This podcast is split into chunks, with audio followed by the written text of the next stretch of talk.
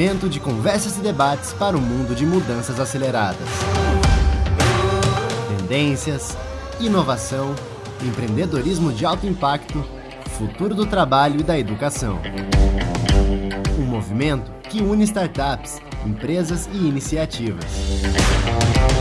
Um movimento que compartilha vivências, histórias e experiências. Feito por pessoas que vivenciam o que falam. How Insights. Experimente mais. E a nossa última palestra, é, eu quero chamar a Vicky, que fugiu do verão europeu e veio passar frio em Curitiba. Ela que hoje está trabalhando na RH lá da Globo, lá em Barcelona. É, ela criou junto com a gente o curso de RH ágil, todo é, o conteúdo foi feito por ela, juntamente com a gente. Então, quero chamar você aqui para a sua palestra. É, fugir do verão europeu mesmo para esse inverno de matar aqui, né, gente? Que, que semaninha eu peguei, né? É um prazer estar aqui com vocês, um prazer estar aqui com a Hal. Como a Isa disse, o RH Ágil surgiu ali de uma ideia muito maluca da gente começar a falar sobre isso aqui, em Curitiba e trazer esse, é, esses conceitos e essa, essa coisa de colocar um pouco mais tangível o que, que a startup faz, o que, que é esse mundo do Vale do Silício, o que, é agilidade para dentro das, dessa área de RH que, como a gente viu bastante aqui, a gente está querendo cada vez mais fugir da burocracia e cada vez mais ser estratégico para o nosso negócio, né? Eu fiquei muito feliz de, de ter assistido a Dildo, o Cauê, a Sil e a Bárbara falando, porque eu acho que a gente está hoje bem numa noite de colaboração mesmo, porque as coisas estão fazendo muito sentido e estão se encaixando, e a gente até fica com o coração mais quentinho, assim, né? Porque ninguém vai se contradizer aqui, não. Então eu agradeço bastante aí a presença de vocês. Bom, como a Isa falou, a gente está... É, quase aí inaugurando nosso, nosso curso de RH online para tentar realmente expandir esse conhecimento, compartilhar e colaborar, porque acho que faz bastante sentido para várias empresas. E esse teaser que a gente quis fazer hoje e falar sobre agilidade hoje aqui para vocês é justamente para que todo mundo entenda mais ou menos sobre o que, que a gente quer falar e o que, que a gente quer compartilhar. Então, eu vou falar um pouquinho sobre o que, que é agilidade no RH e um pouquinho do conceito. Sei que tem bastante gente aqui que eu, que eu já vi, a Carinha já participou dos meus cursos, mas acho que tem, tem mais coisa, tem mais, é, mais coisa para agregar aí. Então, para começar, eu eu quis trazer hoje aqui uma dúvida e talvez até uma resistência que aconteceu bastante quando a gente começou a falar sobre agilidade no RH. Basicamente, as pessoas falavam assim, mas agilidade é para quem, né? É só para startup, é só para empresa pequena, média? Como que eu vou aplicar agilidade numa empresa enorme de 100, 150 anos? Como que eu vou fazer isso, né? Eu sempre gosto de trazer esse conceito de agilidade, que eu acho que faz muito sentido. Então, agilidade é a habilidade tanto de criar como responder às mudanças no ambiente incerto e turbulento. Por que eu gosto desse conceito? Primeiro que permite com que a gente consiga aprender uma coisa nova, né? Não é uma coisa que está lá do outro lado do, do mundo e super distante da gente. É uma habilidade e a gente consegue aprender habilidades assim como qualquer outra, né? Como comunicação, programação e assim por diante. Agilidade é uma habilidade. E a outra coisa que eu adoro nesse, nesse conceito é do ambiente incerto e turbulento.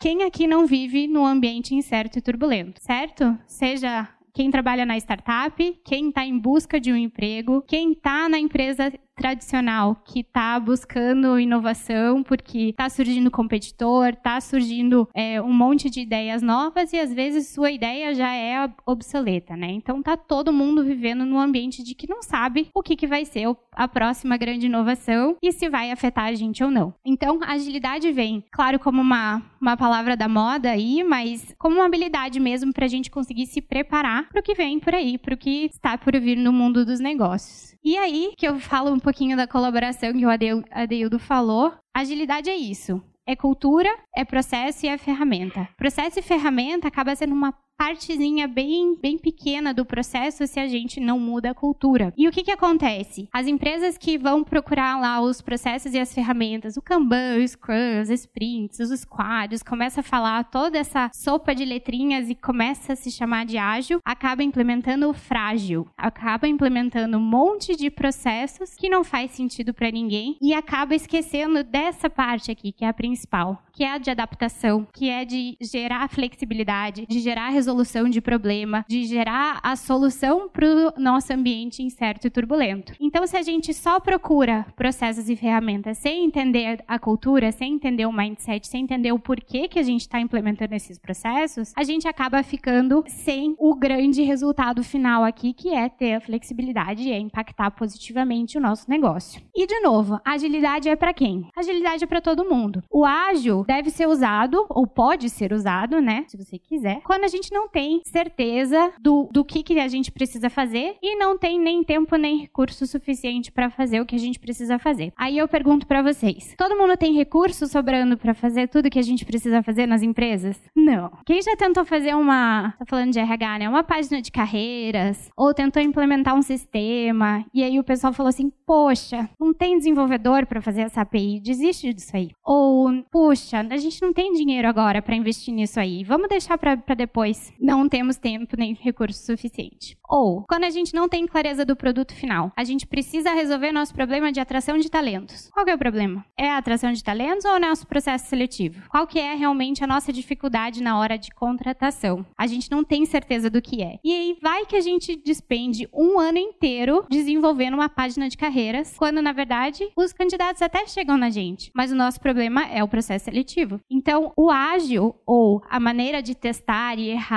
e ter a flexibilidade para o ambiente incerto turbulento é a habilidade da gente conseguir construir partezinhas do nosso processo sem que a gente despenda recurso, tempo, sem saber o que realmente a gente precisa lá no final das contas. Então, a gente pode usar e deve usar o ágil quando a gente está nesse tipo de situação. Não temos certeza dos recursos, não temos certeza do tempo, não temos certeza do produto final. E aí são das mais variadas, mais variados exemplos possíveis que a gente pode aplicar o ágil. É recrutamento e seleção, é performance. O Cauê falando que faz avaliação de performance a cada três meses. Isso é ser ágil. Mas é ser ágil por quê? Imagina se a gente faz um processo de avaliação de performance de um ano e a gente descobre que o nosso processo não está avaliando nada. Não tem um impacto positivo para ninguém, nem para a gente, RH, nem para os nossos funcionários, nem para nossa empresa que vai perder um ano antes de entender se a gente está avaliando bem ou não os nossos funcionários. E aí vem o ágil para nos ajudar a nos adaptar a esse processo e essas novas tendências aí de RH. Mas o ágil também pode ser usado quando a gente tem certeza de tempo, recurso e clareza do produto. Por quê? O modelo, o mindset, as ferramentas vão permitir que os projetos sejam realizados de maneira muito mais flexível. Ou seja, todo mundo aqui já passou por aquela também de, ah, começamos um projeto enorme aqui, mas daqui seis meses tudo muda. O negócio mudou, surgiu um competidor, surgiu uma necessidade nova de, do negócio, esse projeto ficou para depois e a gente vai ter que priorizar um outro. Tem um monte de gente fazendo assim, né? Acontece muito. E não acontece só na startup, nem só lá na empresa grande. Então, quando a gente fala de um modelo mais ágil, com ideias constantes, com flexibilidade e assim por diante, a gente está falando de um modelo que vai estar tá sempre gerando entregas para o nosso negócio, mesmo quando tudo mudar. Então, se eu estou falando de entregas a cada um mês, três meses, seis meses, e não em um ano, se o meu projeto mudar a prioridade, eu mesmo assim entreguei alguma coisa para o meu negócio nesse um mês, três meses ou seis meses, certo? Então, a ideia do ágil, novamente, gerar flexibilidade para os nossos processos e gerar entregas de valor. Gerar a flexibilidade que a gente precisa ter para resolver os problemas quando eles têm que ser resolvidos. Mas e até nas empresas grandes? Dá para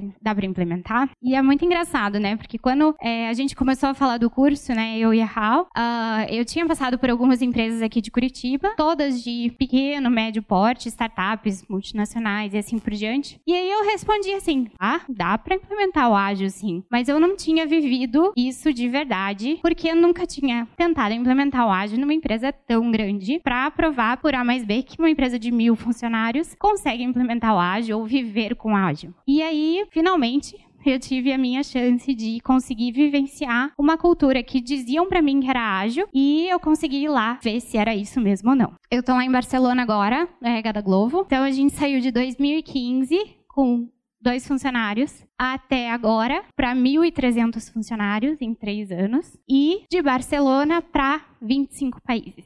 Para a gente foi um crescimento muito exponencial e muito interessante, óbvio, a nível de negócios, né? A gente conseguir expandir para 25 países. Mas o mais importante foi conseguir expandir de maneira sustentável. Porque essa, essa é a palavra do momento. É fácil até você escalar e conseguir começar a tirar para tudo quanto é lado, mas e a escalabilidade e a sustentabilidade desse processo? E como é que você se mantém a longo prazo crescendo ou sustentando todo esse crescimento? Então, hoje a gente está nessa perspectiva de 1.300 funcionários, 24 países de atuação, estamos abrindo o 25 agora, e mais de 50 nacionalidades trabalhando com a gente, dentro lá do escritório de Barcelona ou nos outros 24, 25 países que a gente tem. E a coisa funciona, gente.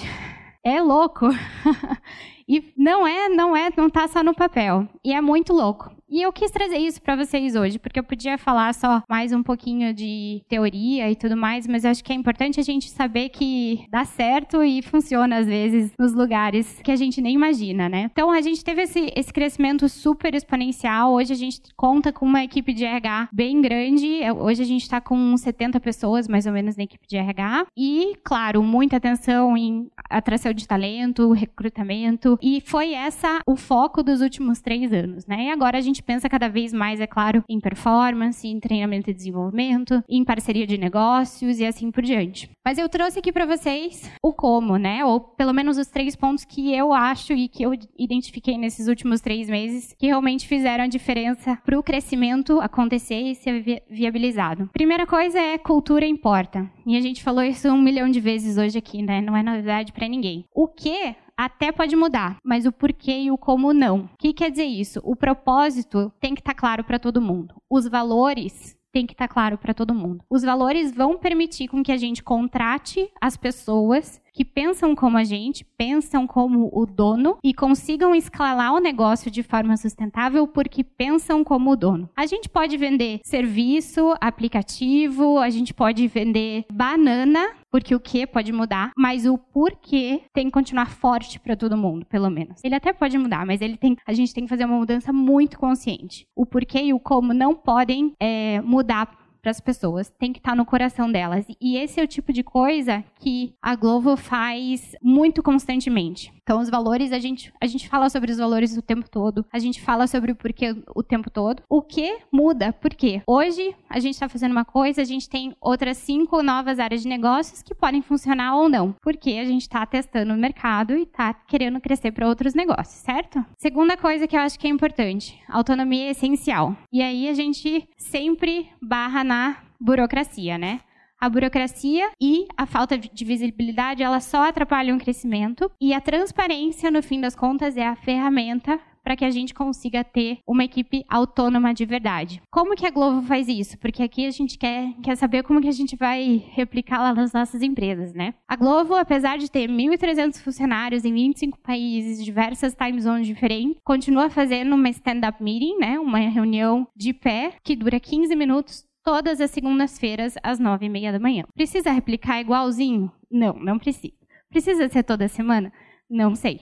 Não sei. É o que eles fazem e é o que tem dado certo. Oscar, que é o nosso CEO, fala todas as manhãs de segunda-feira às nove e meia da manhã o que, que a gente cresceu, como que a gente cresceu, o que, que não cresceu e quais são as novidades da semana. Toda semana, segunda-feira. O que mais que o Oscar faz? Sessões de Q&A, perguntas e respostas. O pessoal pergunta cada coisa mais cabulosa impossível e ele tá lá respondendo a cada 15 dias ou 20 dias, pelo menos. Às vezes parece meio utópico a gente pensar que o nosso CEO ou nosso VP vai se dispor a uma coisa assim. Mas e se a gente se colocar nessa posição um pouquinho mais transparente como RHs? Será que a gente está preparado para ter um nível de transparência com os nossos, os nossos funcionários, a nossa empresa? Mas será que não é isso que as pessoas querem? Um pouco de transparência, um pouco de saber que a gente está ali disponível para falar sobre os acertos, os erros, os crescimentos, para onde a gente está indo? Será que a gente tem clareza para onde a gente está indo? Então, essa, essas são as perguntas que talvez a gente tenha que começar a fazer para saber se a gente pode chegar no nível de autonomia que é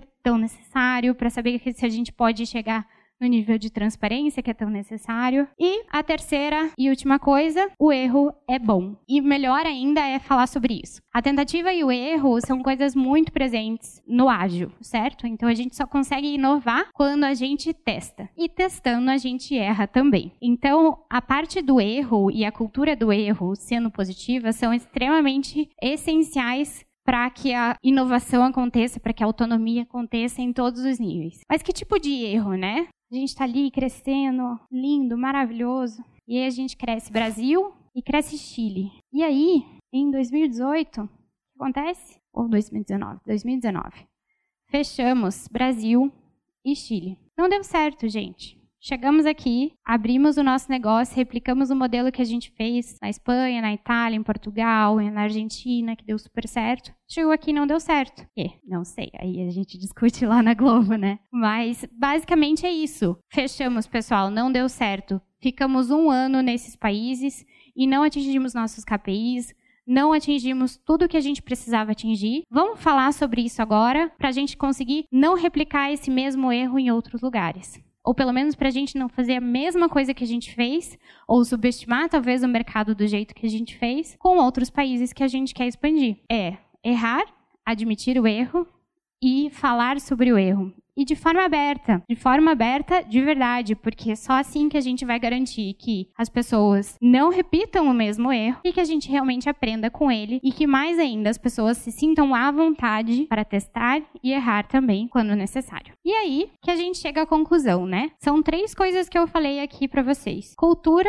autonomia e erro não é uma ferramenta de desenvolvimento, não é uma ferramenta do, do outro mundo que a gente tem que estudar dados técnicos e assim por diante é cultura, é comunicação, é o jeito como a gente quer fazer, o jeito fazer acontecer na nossa empresa. Claro, tem processo, tem ferramenta? Tem, mas é cultura. E o, RH é só cultura, né, gente? É pessoas, é o jeito como a gente está fazendo, é o jeito que a gente quer fazer dentro das nossas empresas. O pessoal estava falando aqui, cada empresa tem um jeito de ser diferente, cada empresa tem seus valores diferentes, tem um propósito diferente. A gente precisa entender o que, que a gente tem que fazer para se adaptar para os próximos passos. Às vezes é agilidade, agilidade, às vezes é o Kanban, às vezes é o Scrum, é a Sprint e assim por diante, mas às vezes é só comunicação aberta e autonomia. E os processos e as ferramentas vêm para ajudar a gente, ou atrapalhar às vezes, né? Mas a gente primeiro testa, erra e ver o que funciona pra gente ou não. E aí fica esse o convite para vocês de tentar viabilizar essa mudança sendo um RH mais ágil. Não é um RH veloz, é um RH que traz mudança, que traz flexibilidade e traz solução de problemas. É isso que a gente quer ao ser um RH mais estratégico para o nosso negócio, certo? É